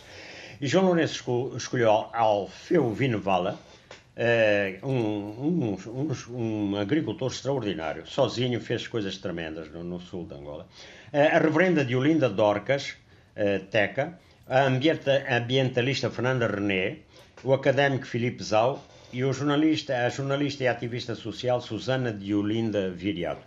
é bom, desde que o Conselho da República realmente aconselhe e que o Presidente chegou. Vamos avançar. Eduardo Fernandes, vamos à atualidade da Guiné-Bissau. Rapidamente. Faz favor. Rapidamente. Uh, a Guiné-Bissau uh, instalou o seu primeiro centro de hemodiálise. É extremamente importante esta notícia porque uh, as doenças renais na Guiné-Bissau são enormes, sobretudo devido às doenças provocadas pela, pelo excesso de açúcar, de açúcar no sangue. Né? E, por isso mesmo uh, tem havido uh, custos elevadíssimos na, na, na, evacuação desses doentes para Portugal. E, portanto, a instalação de um centro de hemodiálise eh, vai ajudar uh, no tratamento às doenças uh, e, sobretudo, a poupança quanto às evacuações. evacuações é? Por outro lado, na Guiné-Bissau está-se a registrar, nestes, nestes tempos, um surto inflacionário, cuja causa são fundamentalmente especulativos, isto é, uh, por ter havido algumas mexidas em taxas e impostos na Guiné, uh, alguns, alguns comerciantes estão a aproveitar uh, essa situação para aumentarem os preços. Portanto, a inflação não é mais do que um aumento generalizado dos preços no mercado. E isso está a verificar-se na Guiné-Bissau. Em plena pandemia, o que é muito grave, porque há situações de desemprego, eh, a pandemia não tem estado a ajudar a, manter os níveis eh, de, transações que existiam pré-pandemia e, e, portanto, um aumento de preços do, dos bens essenciais cria problemas sociais extremamente graves. E é preciso, de facto, um olhar eh, muito particular por parte do governo para, para tentar minimizar, mitigar essa situação.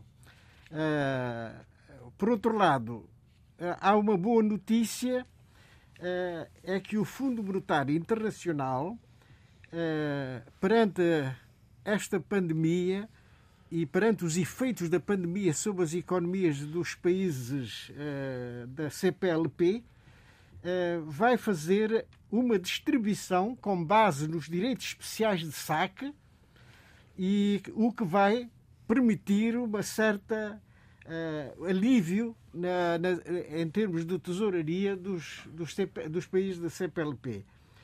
A Guiné-Bissau vai receber 32,6 milhões de euros. Cabo Verde, 23 milhões de euros. Angola, 855 milhões de euros. Moçambique, 261 milhões de euros. Portugal, 2.373 milhões de euros. O Brasil, 12,7 mil milhões de euros. E Santo Tomé e Príncipe, 17 milhões de euros. Portanto, é, é, estes valores têm muito a ver com a cota que cada país tem no Fundo Monetário Internacional. Portanto, não é aleatório. É, e agora o que fazer com, esse, que fazer com, esse, com esses fundos? Ah, não, esse, é isso que tem que ser seguido de perto, não é? Não estou, não estou a pôr em causa qualquer intenção de desvio desses valores, mas de qualquer maneira é, é, é bom que até porque essas, essas verbas vão sendo desembolsadas à medida que vão sendo prestadas contas. Portanto, há esse, há esse bolo, digamos assim, mas o bolo só será integralmente entregue se forem, entretanto, prestadas contas relativamente projeto, aos envelopes que vão ser entregues. Existem, existem projetos a financiar, não é? E projetos que têm que ser e é, e é analisados e... e... E, uh, o Fundo Monetário Internacional nessa matéria não brinca. Com certeza. não brinca. Portanto, uh, estamos seguros de que o desembolso do Fundo Monetário Internacional com base no direito de saque, direitos especiais de saque, eh, vão ser bem utilizados certamente. Aí não há, não há problema. Se não, entram em sanções, eh, aplicam-se sanções aos países. Mas eu gostaria, já que estou com a palavra. Com certeza, não, não ia tirar a palavra do resto, ia acrescentar mais qualquer coisa. Diga, diga. Sim, sim. Uh, eu gostaria de fazer um breve balanço destes últimos tempos lá na Guiné-Bissau, o que é que se tem passado, coisas muito interessantes. Uma delas é a instalação do primeiro centro de hemodiálise na Guiné. Falamos agora aqui. Falamos, exato. Isso é extremamente importante. Acabamos de falar sobre isso. O custo de, das evacuações. evacuações são enormíssimas, enormíssimas, e não podíamos continuar numa situação destas. Só que, falando com um médico da minha família, ele levantou-me uma questão, disse, é preciso ter muita atenção, a hemodiálise é muito, é, é, não é nada do outro mundo, mas a muito qualidade rigorosa. da água claro é fundamental. E o Lembrando-nos do alumínio. posterior. Exato. O tratamento posterior Exato. também não é fácil, diga-se. De modo que... Uh, a manutenção dos equipamentos é fundamental. É fundamental, é fundamental. Portanto, a, a outra, a outra questão que nós temos na Guiné-Bissau é o tal surto inflacionário, mas que advém da especulação. Acabamos também de referir agora a isso. Fundamental. Os países uh, vão receber esses valores... Uh, e esperemos bem que sejam bem utilizados, mas sobre essa matéria o Fundo Monetário, Monetário Internacional. Ah? Já falaste disso? Sim. Opa, desculpa lá. Não, não, não, estás a dizer publicamente, não, não, já falei. Já falei não, porque ouviram. Todos ouviram. E, portanto, uh, também já falámos do golpe de Estado da Guiné-Conakry que estava previsto para, para, para, esta abordagem e, portanto, acabo a minha intervenção. Não, mas isso, isso da, da, da Guiné-Conakry com a Guiné-Bissau é interessante uh, uh, a declaração uh, bissau-guinense. É muito, muito, muito interessante de analisar-se. Uh, que remete, ao contrário que Cabo Verde fez, que assumiu uma posição clara, não é? Uma posição de política diplomática, política dos exteriores, eh, a Guiné-Bissau também faz uma declaração clara de políticas dos exteriores, mas eh, em sentido de neutralizar qualquer tipo de posicionamento não relativamente àquilo em questões Isto internas. é muito interessante, sabendo do antecedente de tensões políticas que existem entre os dois países e dois regimes, e pareceu-me bastante Sobretudo moderado. Entre bastante, os chefes de Estado. Bastante uhum. moderado e ponderada essa, essa nuance diplomática de grande inteligência, diria eu. Muito bem, vamos, vamos às notas finais, mas antes disso eu pedi-vos uh, uh, uma, uma, uma palavra sobre uh, a morte de Jorge Sampaio. Fomos, fomos enfim, fomos surpreendidos, se bem que o ex-presidente português já estivesse internado desde há alguns dias no Hospital Santa Marta, aqui perto de Lisboa. Jorge Sampaio, Presidente da República de Portugal, estava internado com problemas respiratórios, faleceu esta sexta-feira. Khan.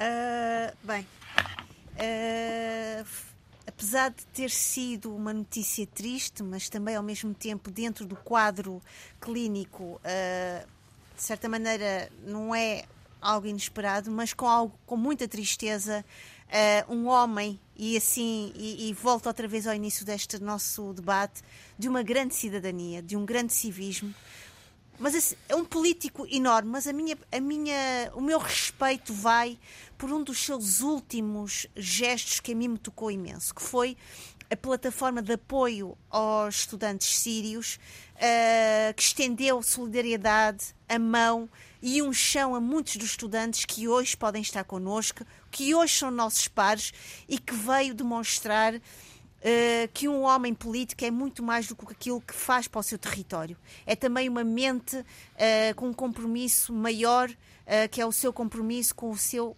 semelhante com o seu vizinho. E, portanto, não tenho muito para dizer, não porque não tenha nada para dizer, é, é um dia triste e um dia que a minha geração deve também repensar todo este percurso destes homens. E agora lembrando-me também das palavras do Adolfo, porque são pessoas que nos marcam e nos inspiram e que devem servir como uh, modelos de memória para aquilo que nós fazemos. Adolfo Maria, justamente. Olha, Jorge Sampaio pertencia a uma geração de lutadores contra a opressão e pela liberdade eh, que era uma geração de lutadores que foi determinante na derrota do fascismo em Portugal e, e, e, também do colonialismo português em África. E eu vou recordar que era a geração dos lutadores nascidos na década de 30 de, do século passado. E, essa geração continuava dos nascidos na década de, de 20, eh, por exemplo, o Amílcar Cabral, etc. E, e, depois havia as de 30, e, que era precisamente onde nasceu, eh, quer em Portugal, quer nas suas colónias. Né? E que essas gerações conseguiram eh, juntas fazer recuar a opressão em todo o mundo. Porque eu lembro-me que em, em, nos, no, depois da Segunda Guerra Mundial, dois terços da humanidade estavam sob o jogo colonial. Isto, e depois houve as grandes revoluções também uh, sociais. Bom, é, é, por isto, não é? E por eu ter conhecido Jorge Sampaio, eu estou muito triste, não é? Porque porque, bom, olha, é mais um da, da, minha geração que vai embora, até eu ir embora também. Tá José Luís. E, e, o Sampaio era um homem de grande coragem política e intelectual, né? E porque ele, ele pensou sempre pela sua cabeça e, e nunca se coibiu de lutar eh, contra a corrente geral, mesmo dentro do seu campo político. Uhum. E, e, era uma pessoa sempre a dialogar para que eh, triunfasse a, causa pública eh, sobre os interesses particulares. Era um exemplo realmente de, de civismo.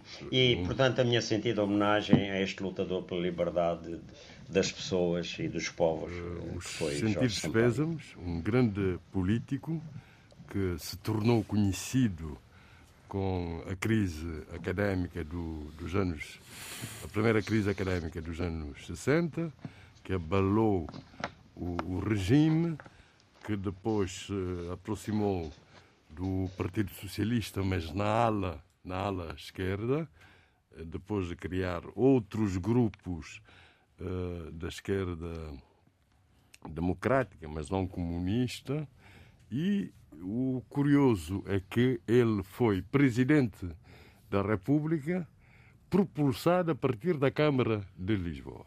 Portanto, não a partir do governo, como, como, como é hábito, eh, como acontece com a maioria dos chefes de Estado, mas a partir, portanto, da Câmara de Lisboa, exemplo que não para as chefias de Estado, mas para as chefias do governo, foi seguido até na praia, né? com o Ulisses Correia.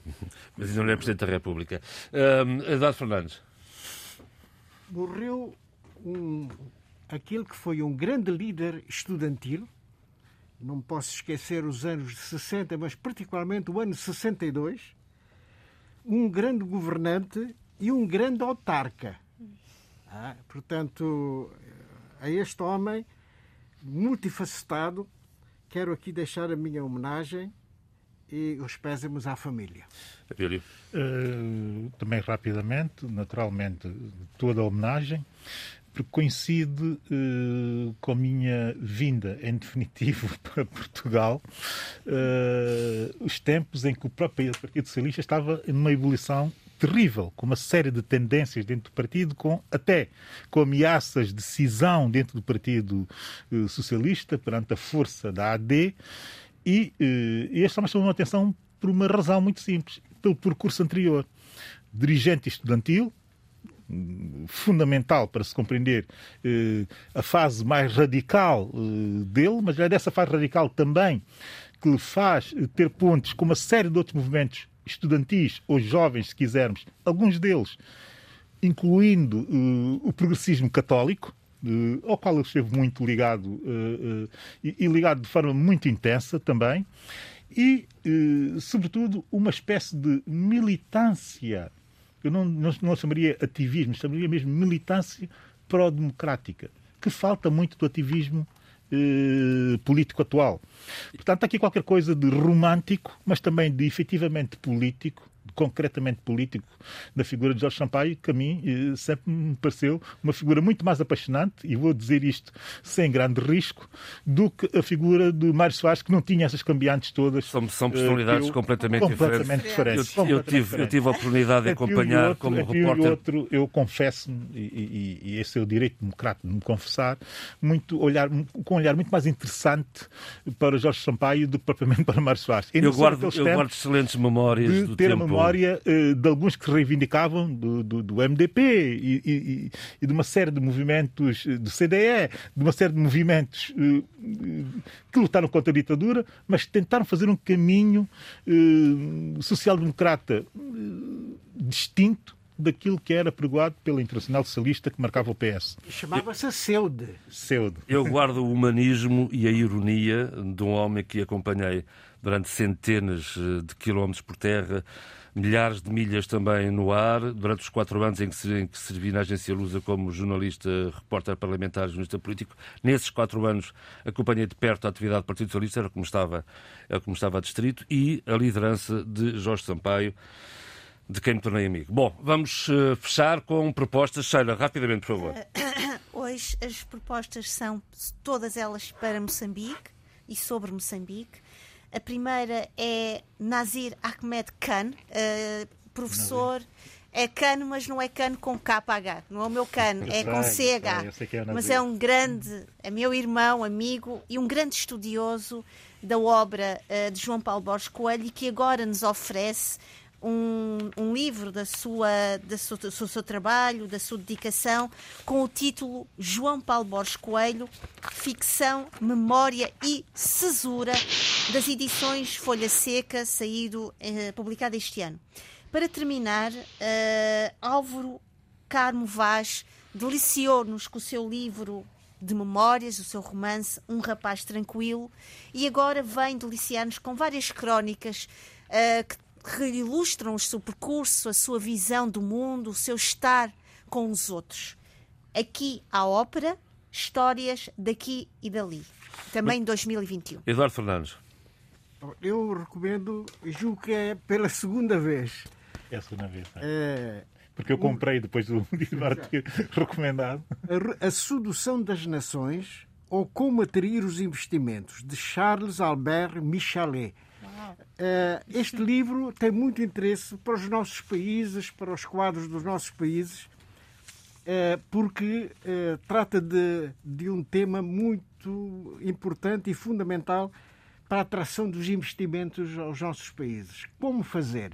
Não basta ter um bom código de investimentos. É preciso ir além do código. Bom sistema judiciário, bons sistemas de saúde, tudo isso são elementos atrativos para os investimentos serem, eh, serem encaminhados para os nossos países. É um livro muito interessante que eu recomendo vivamente. Zé Luís. Eu não vou recomendar livro como estava previsto, mas vou falar de uma atividade muito importante que vai ter lugar no dia 11 e 12. Este fim de Portanto, semana. são as jornadas de homenagem a Amílcar Cabral e de celebração da amizade entre os povos da Guiné e Cabo Verde, no dia 11 e 12, no Centro Cultural Cabo Verde. Vai haver muita coisa, de facto, conferências científicas de, de pessoas, de cabralólogos, digamos assim, eh, testemunhos de combatentes da liberdade de ambos os países, exposições de pintura, feira do livro, recitais de poesia de Amílcar Cabral e sobre Amílcar Cabral, o morto imortal merece. Tudo isso é a partir das 15 horas. Este fim de semana no Centro Cultural de 11 Cabo Verde. e 12. Sábado e domingo, este fim de semana. Neto. Ah, Eu ah, dizer que disse das redes sociais nem tudo é mau, aliás, há muita coisa boa, e fiquei a saber que em São Tomé e Príncipe um grupo de jovens, que eu quero saudar desde já, criaram uma livraria, a livraria Non, que de momento é uma livraria eh, online, de distribuição de livros, digamos assim, mas que funciona em São Tomé eh, e Príncipe e dentro da capital eh, São Tomé eh, e que tem, inclusive, um espaço físico no Cinema Marcelo da Veiga, no seu primeiro andar. Fundamental, absolutamente fundamental, que surjam projetos desses, sobretudo pro- pro- propulsionado por jovens. E, e- e porquê? Porque nós temos uma capital que não tem uma livraria que não tem uma livraria. Portanto, emocionou-me o facto de ver essa gente apaixonada por livros a querer que a sua capital Tem- tem tenha online, uma eh, livraria. É online, é? Eh, já estão a tratar do online, também já estão a tratar do, do, do, do, do físico. Vamos à proposta seguir- da música. A seguir, não ter podido estar, eu tenho que prestar aqui essa homenagem eh, e também ainda por não ter o livro, mas também é mesmo, por isso mesmo, tem mesmo que prestar homenagem a Gorete Pina, Muito bem. O seu novo livro, que foi lançado em Lisboa ontem, Florir ao Sol das Palavras, eh, pela Colibri. Não pude estar no lançamento, mas vou naturalmente ter o livro e depois já, sobre ele já, já falarei. Eh, a minha Falemos de música. de a minha homenagem, enfim, há aqui uma série de músicos que ultimamente nos deixaram. É verdade. Mas este, eh, este marcou uma geração, marcou definitivamente a Sem minha, dúvida. que é a morte de Jacó dos Cassave, o Jacó de Varier. Uh, Jacó de Varier e os revolucionaram absolutamente a música das Antilhas. Eu vinha daqueles, de ouvir música das Antilhas, mas daqueles combos, mas antes dos combos, a música tradicional, que depois urbana, merengues, cúmbias, salsas e o que seja, de música urbana e alguma até eh, guarrira, eh, fora do urbano, mas vinha para o urbano e ia para o mundo. Com Zouk, pela primeira vez, não é só uma questão de estética musical, mas também de estética visual. Eu vi gente a fazer música que misturava esse tradicional Exatamente. eh, com eletrónica já, com elétrico também, eh, com toques de música urbana internacional, funks e, discos e o que seja, mas mais do que isso, a questão estética de ter olhado pela primeira vez para uma capa de um álbum dos Cassave e ver os músicos das Antilhas de suspensórios, de ténis, de t-shirts e com cortes de cabelo completamente eh, Fora excêntricos, excêntricos para a altura, mas hoje muito normalizados, a fazer uma espécie de imagem e de música pop internacional que hum, nos tocou a todos. E ainda assim podia-se dançar e dançar agarrado a uma, a uma, a uma, miúda, quer dizer. Eh, não, É muito bom. Ficamos com Cassave que neste. Parte da geração Zouk. Ficamos com Cassave especificamente neste é- debate africano que teve o apoio à produção de Paula Nunes e Vítor Silva, o apoio técnico de Diogo Axel. Eu sou João Pereira da Silva. Fiquem bem.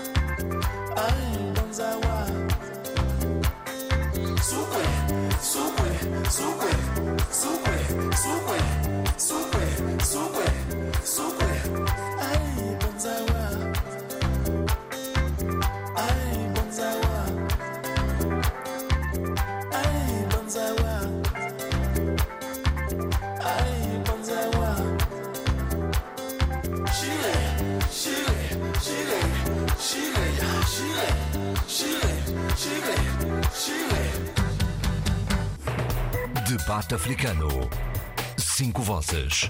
Cinco países. A análise dos principais assuntos da semana. Na IRDP África.